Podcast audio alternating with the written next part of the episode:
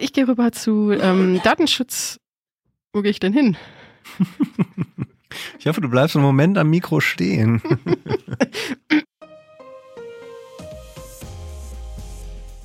Herzlich willkommen zum Datenschutz Talk, Ihrem Podcast für die Themen Datenschutz und Informationssicherheit.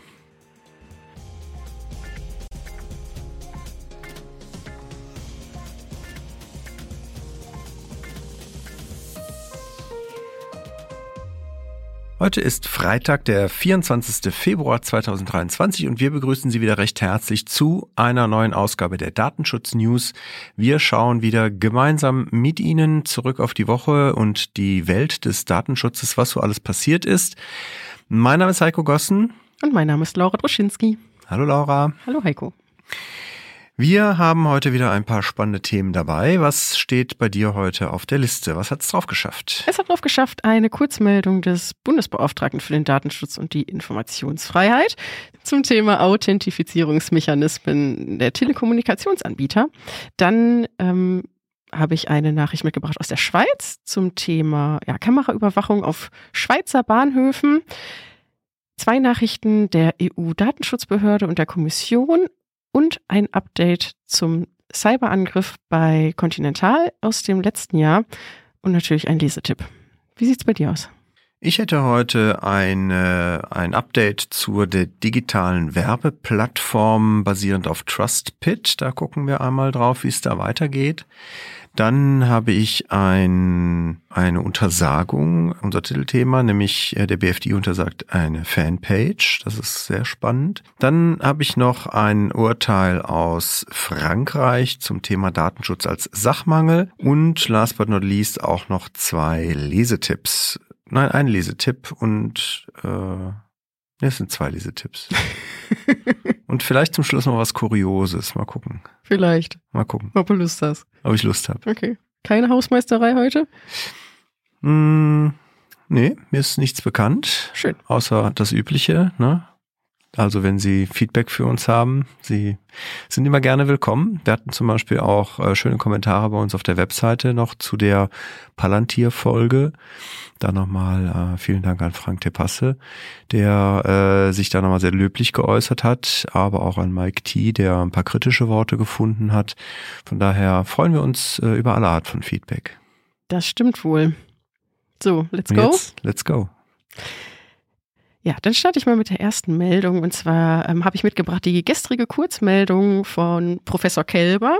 Ähm, er hat sich gestern löblich über die deutschen Telekommunikationsdienstleister geäußert, denn diese setzen jetzt nun schrittweise die Anpassungen im Rahmen der Authentifizierung ihrer Kunden um, ähm, wenn es insbesondere um Anliegen gibt, die telefonisch herangetragen werden ähm, ja, wir wissen ja, im Telefonservice gibt es eben die besondere Herausforderung der Identifizierung der betroffenen Person und ähm, auch hierbei natürlich dann infolgedessen ähm, Herausforderungen bei dem Schutz der damit perso verbundenen personenbezogenen Daten wäre ja nun mal ähm, auf telefonischem Wege doch die eine oder andere Vertragsanpassung beispielsweise mit Bankdaten etc. Ähm, erledigt werden sollte.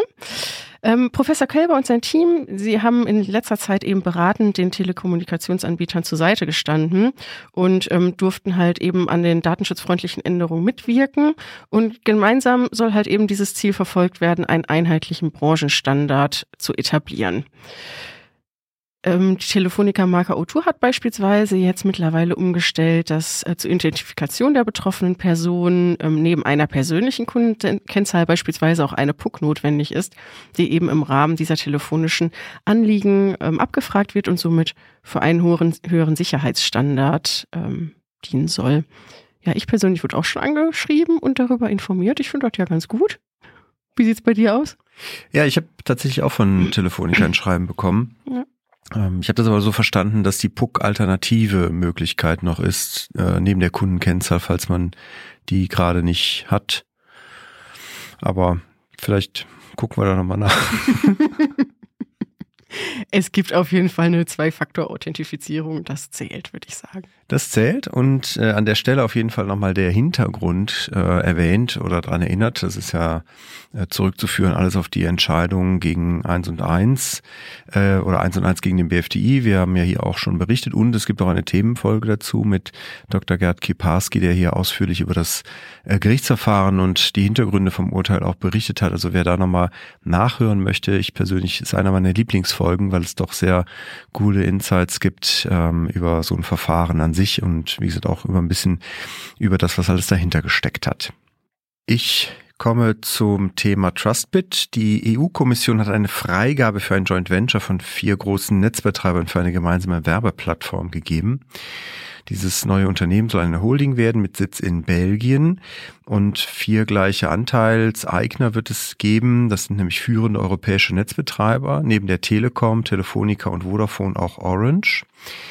Die betreiben oder diese Firma soll dann eine gemeinsame Plattform aufbauen für Online-Werbung.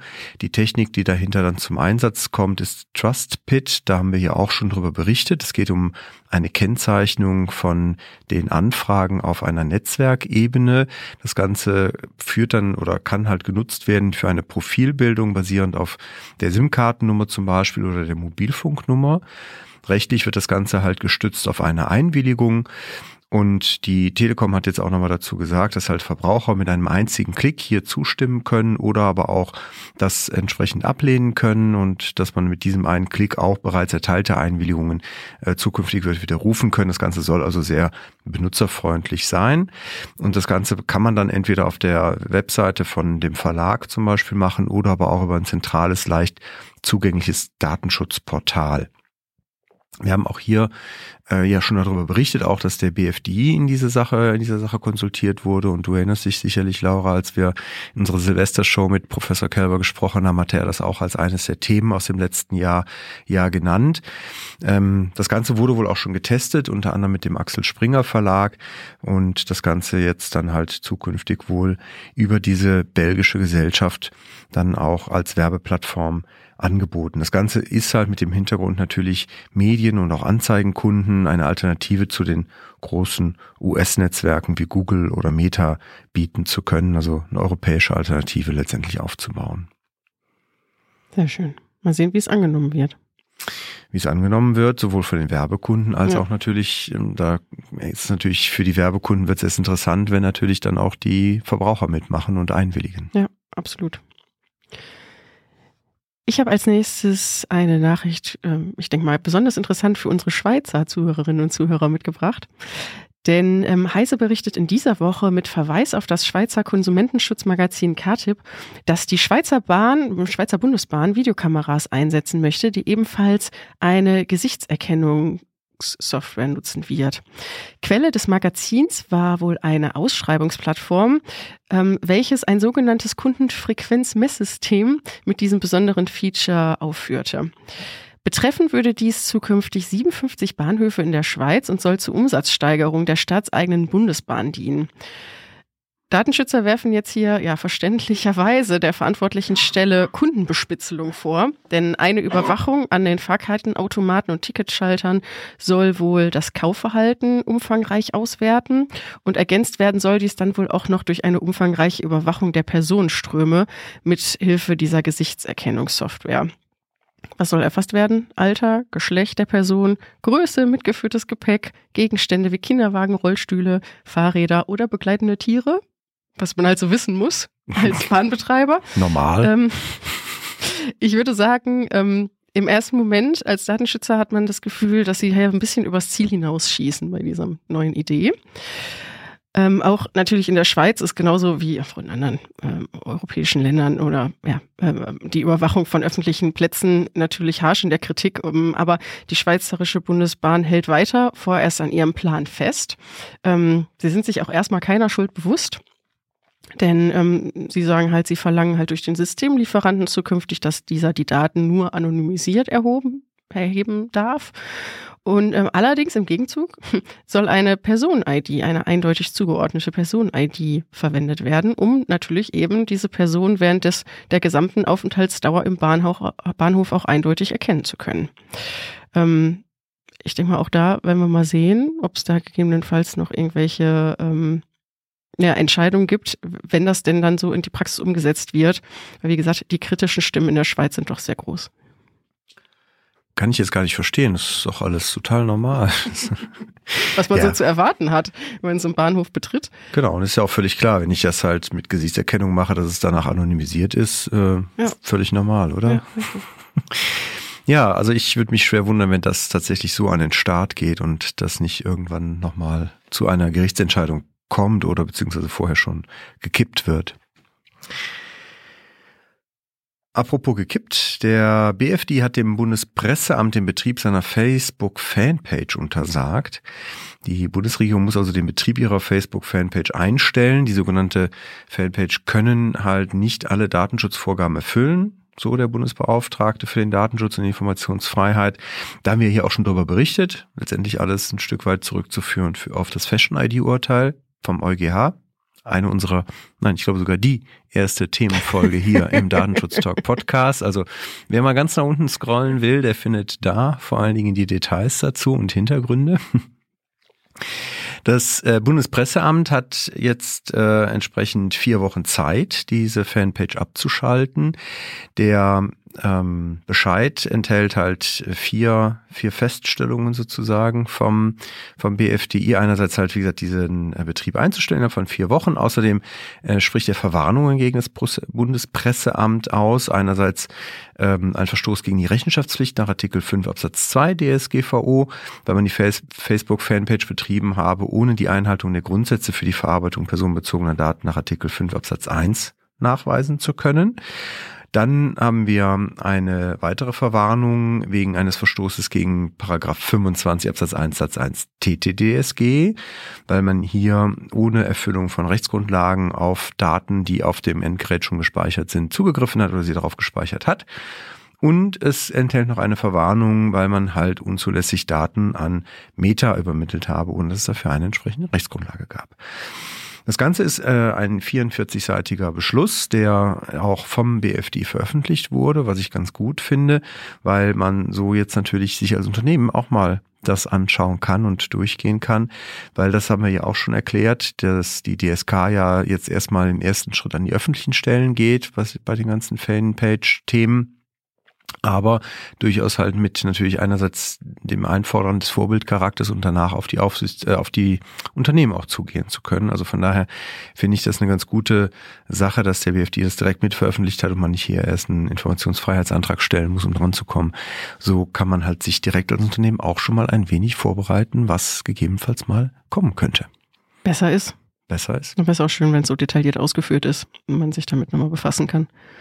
Definitiv. Also die haben wirklich alles aufgelistet, die ganzen Cookies und mhm. auch die Texte aus den äh, Meta-Datenschutzhinweisen und so weiter, was da relevant ist, finde ich, kann man sehr gut abarbeiten.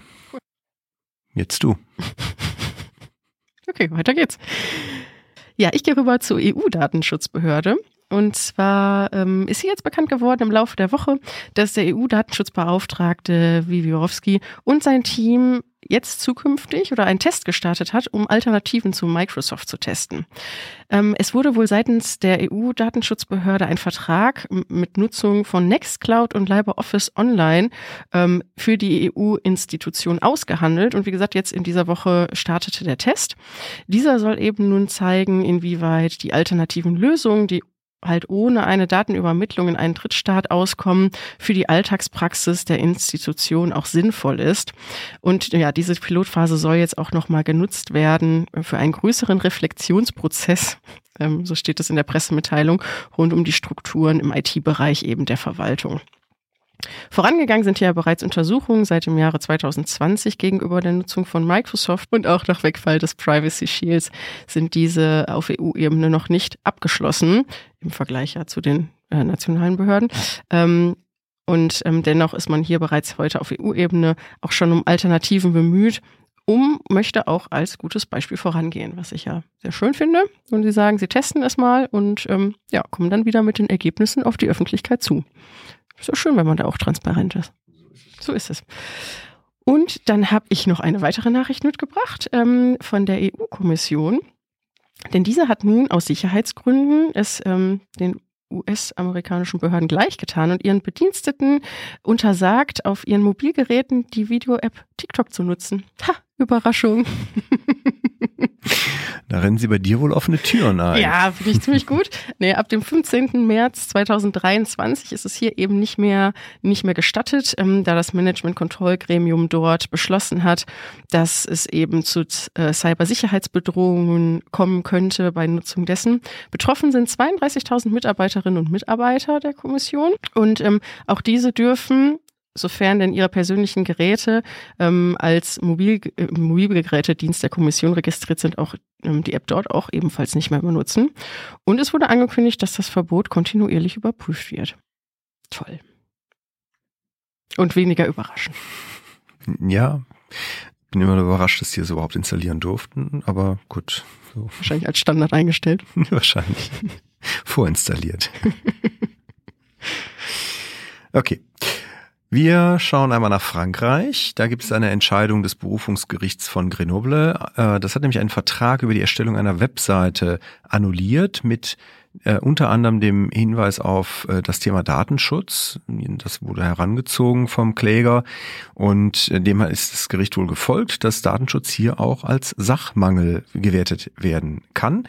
Hintergrund ist ein Rechtsstreit zwischen einem Optiker und einer Agentur, die die Webseite für ihn erstellt hat der wollte irgendwann nicht mehr zahlen oder beziehungsweise wollte es kündigen und ist dann ähm, durch einen Sachverständigen darauf gekommen, dass halt diese Webseite Google Analytics einsetzt und der Sachverständige ist halt auch dann ähm, vom Gericht gehört worden, weil er halt auch gesagt hat, der Verantwortliche, also der Optiker hier in diesem Fall, könne halt von der KNIL, weil die KNIL dieses Tool als unzulässig einstuft, weil es ja alles in die USA überträgt und so weiter. Wir kennen die Thematik.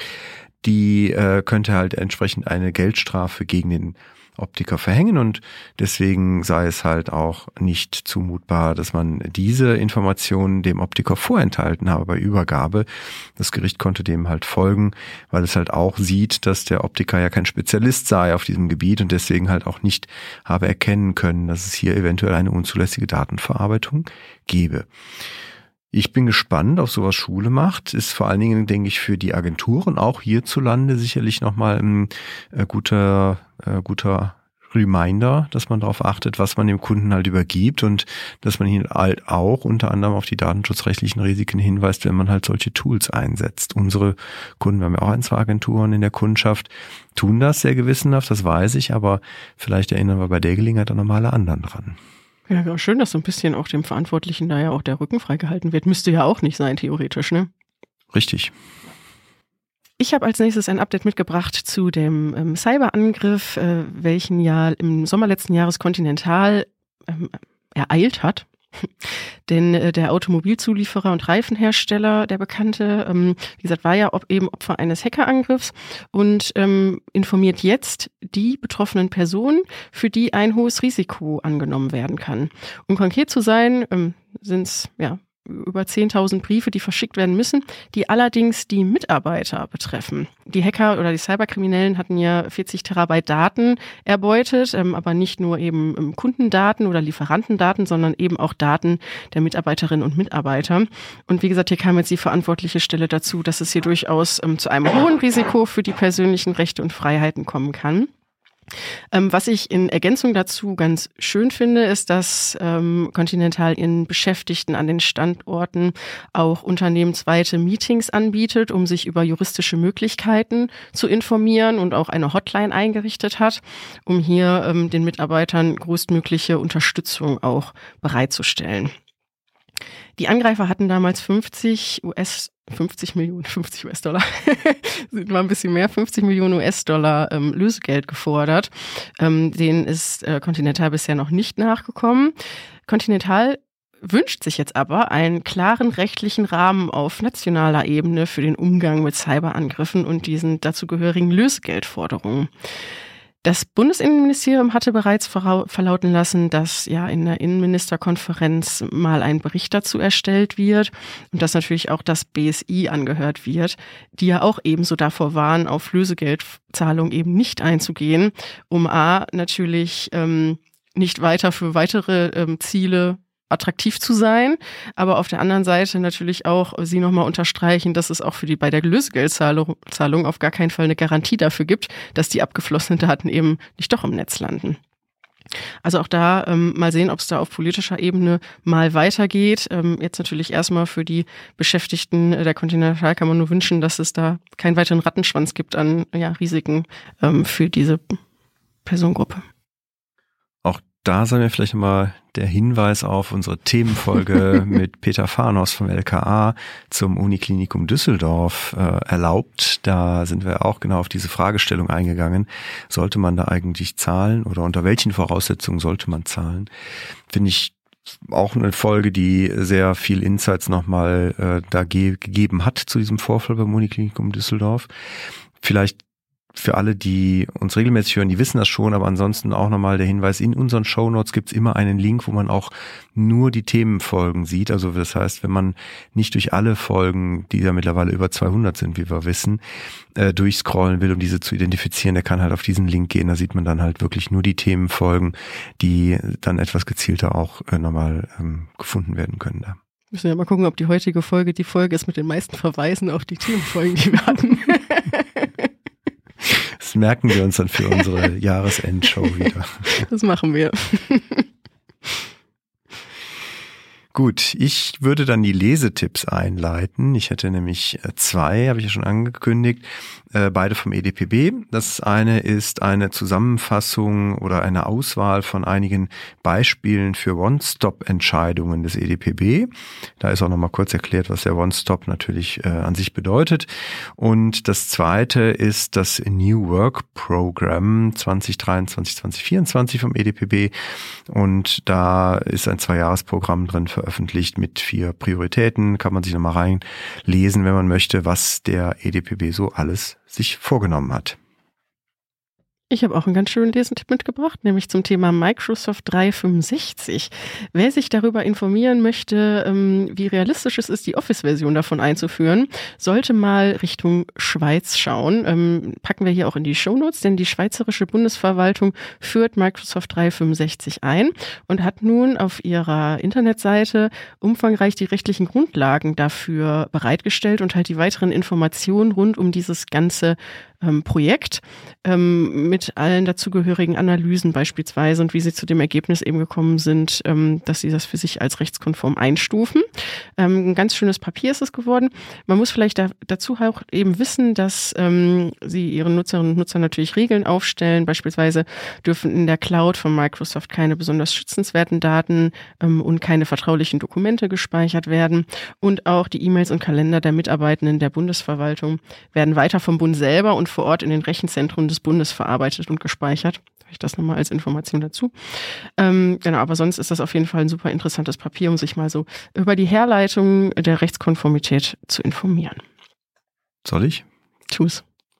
Auch da natürlich nochmal ein Hinweis auf unsere Themenfolge mit Friedhelm, Friedhelm Peplowski und den anderen Microsoft-Kollegen aus dem letzten Jahr. Und natürlich, ganz wichtig, Laura, unsere Silvesterfolge. Ja. Da hatten wir nochmal ein Update von Friedhelm für bekommen. Auch da kann man natürlich nochmal reinhören. Wobei, wenn ich mir die Abrufzahlen angucke, ich glaube, die hat jeder unserer Zuhörer schon gehört, vielleicht auch mehrfach, ich weiß es nicht, aber ähm, ja. Aber du hast mich ja jetzt herausgefordert mit der Anzahl der Verweise auf unsere Themenfolgen. Ich habe leider keine Strichliste geführt. Ja, ich komme noch zum Schluss zu einer kleinen, ja, wie ich es doch finde, Kuriosität, also zumindest ein kurioses Bußgeld. Und zwar geht es um ein Entsorgungsthema. Ein Arzt muss nämlich jetzt sage und schreibe 50 Euro Bußgeld zahlen. In Worten. In Worten.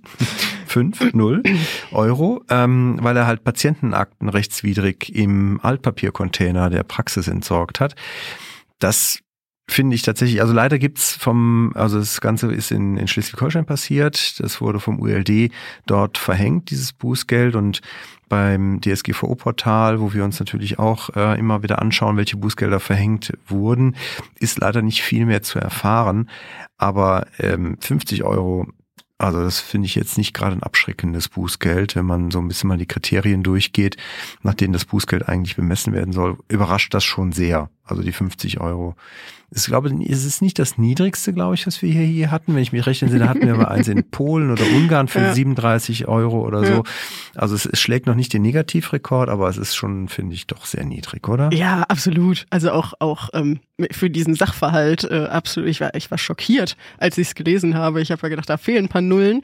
Ähm, ich gehe mal davon aus, dass wir wahrscheinlich im Tätigkeitsbericht aus Schleswig-Holstein ein bisschen ähm, mehr ähm, erkennen können zu diesem, äh, zu diesem Bußgeld. Ähm, wir haben vorhin intern schon so ein bisschen gefrotzelt. Ähm, da war ja wahrscheinlich der administrative Aufwand dahinter schon höher als äh, diese 50 Euro. Ähm, ja, unfassbar. Absolut. So, damit wäre ich durch.